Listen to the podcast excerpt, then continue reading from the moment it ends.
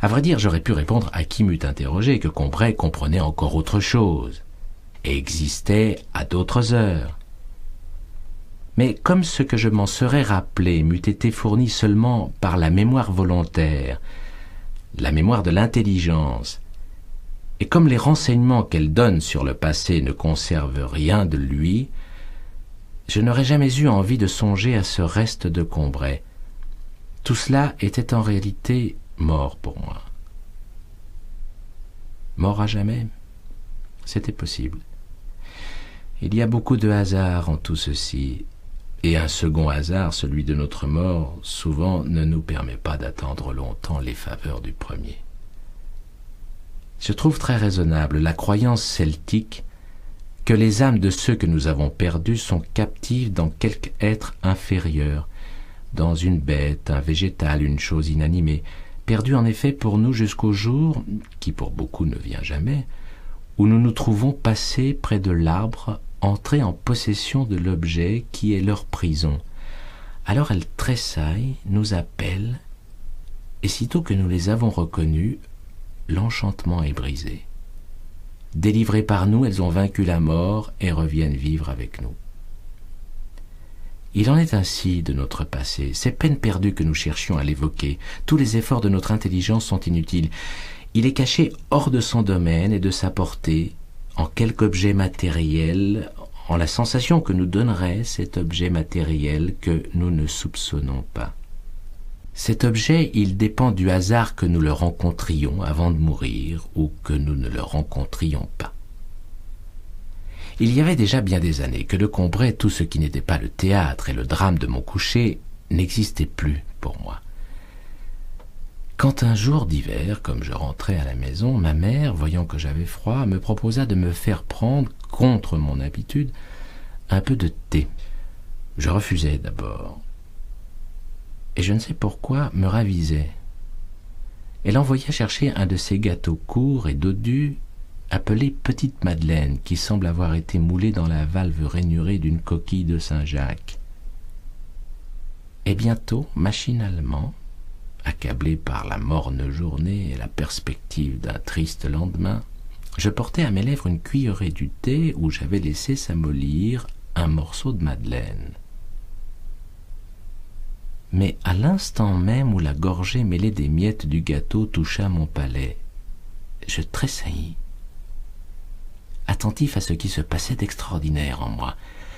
Un plaisir délicieux m'avait envahi.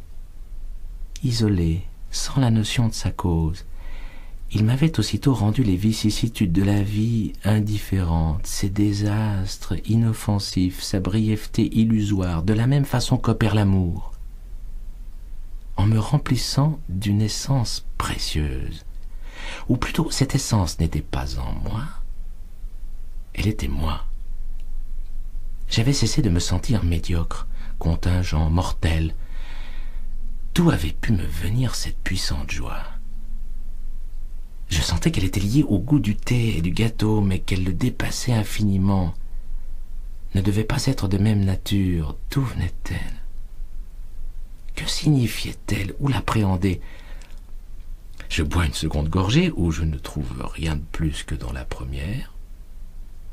Une troisième qui m'apporte un peu moins que la seconde. Il est temps que je m'arrête. La vertu du breuvage semble diminuer.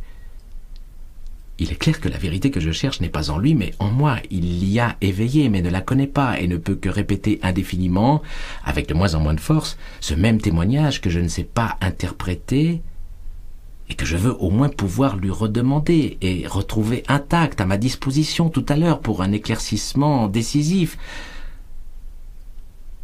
Je pose la tasse et me tourne vers mon esprit. C'est à lui de trouver la vérité, mais comment? Hum. Grave incertitude toutes les fois que l'esprit se sent dépassé par lui-même.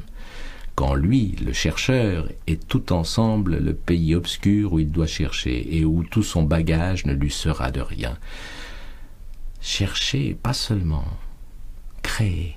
Il est en face de quelque chose qui n'est pas encore et que seul il peut réaliser, puis faire entrer dans sa lumière. Et je recommence à me demander quel pouvait être cet état inconnu qui n'apportait aucune preuve logique, mais l'évidence de sa félicité, de sa réalité devant laquelle les autres s'évanouissaient. Je veux essayer de le faire réapparaître. Je rétrograde par la pensée au moment où je pris la première cuillerée de thé. Je retrouve le même état sans une clarté nouvelle. Je demande à mon esprit un effort de plus de ramener encore une fois la sensation qui s'enfuit, et pour que rien ne brise l'élan dont il va tâcher de la ressaisir, j'écarte tout obstacle, toute idée étrangère, j'abrite mes oreilles et mon attention contre les bruits de la chambre voisine. Mais sentant mon esprit qui se fatigue sans réussir, je le force au contraire à prendre cette distraction que je lui refusais, à penser à autre chose, à se refaire avant une tentative suprême. Puis une deuxième fois, je fais le vide devant lui, je remets en face de lui la saveur encore récente de cette première gorgée, et je sens tressaillir en moi quelque chose qui se déplace, voudrait s'élever, quelque chose qu'on aurait désancré à une grande profondeur. Je ne sais ce que c'est, mais cela monte lentement. J'éprouve la résistance et j'entends la rumeur des distances traversées. Certes, ce qui palpite ainsi au fond de moi, ce doit être l'image, le souvenir visuel qui, lié à cette saveur, tente de la suivre jusqu'à moi mais il se débat trop loin, trop confusément, à peine si je perçois le reflet neutre où se confond l'insaisissable tourbillon des couleurs remuées. Mais je ne peux distinguer la forme, lui demander, comme au seul interprète possible, de me traduire le témoignage de sa contemporaine, de son inséparable compagne, la saveur, lui demander de m'apprendre de quelles circonstances particulières, de quelle époque du passé il s'agit. Arrivera-t-il jusqu'à la surface de ma claire conscience ce souvenir, l'instant ancien que l'attraction d'un instant identique est venue de si loin solliciter, émouvoir, soulever tout au fond de moi Je ne sais. Maintenant je ne sens plus rien. Il est arrêté, redescendu peut-être. Qui sait s'il remontera jamais de sa nuit Dix fois, il me faut recommencer, me pencher vers lui, et chaque fois, la lâcheté qui nous détourne de toute tâche difficile, de toute œuvre importante, m'a conseillé de laisser cela, de boire mon thé en pensant simplement à mes ennuis d'aujourd'hui, à mes désirs de demain qui se laissent remâcher sans peine. Et tout d'un coup, le souvenir m'est apparu. Ce goût, c'était celui du petit morceau de madeleine que le dimanche matin à Combray, parce que ce jour-là je ne sortais pas avant l'heure de la messe, quand j'allais lui dire bonjour dans sa chambre, ma tante Léonie m'offrait après l'avoir trempé dans son infusion de thé ou de tilleul. La vue de la petite Madeleine ne m'avait rien rappelé avant que je n'y eusse goûté. Peut-être parce que, en ayant souvent aperçu depuis, sans en manger, sur les tablettes des pâtissiers, leur image avait quitté ses jours de Combray pour se lier à d'autres plus récents. Peut-être parce que de ces souvenirs abandonnés si longtemps hors de la mémoire, rien ne survivait, tout s'était désagrégé. Les formes, et celles aussi du petit coquillage de pâtisserie, si grassement sensuel sous son plissage sévère et dévot, s'étaient abolies ou ensommeillées, avaient perdu la force d'expansion qui leur eût permis de rejoindre la conscience.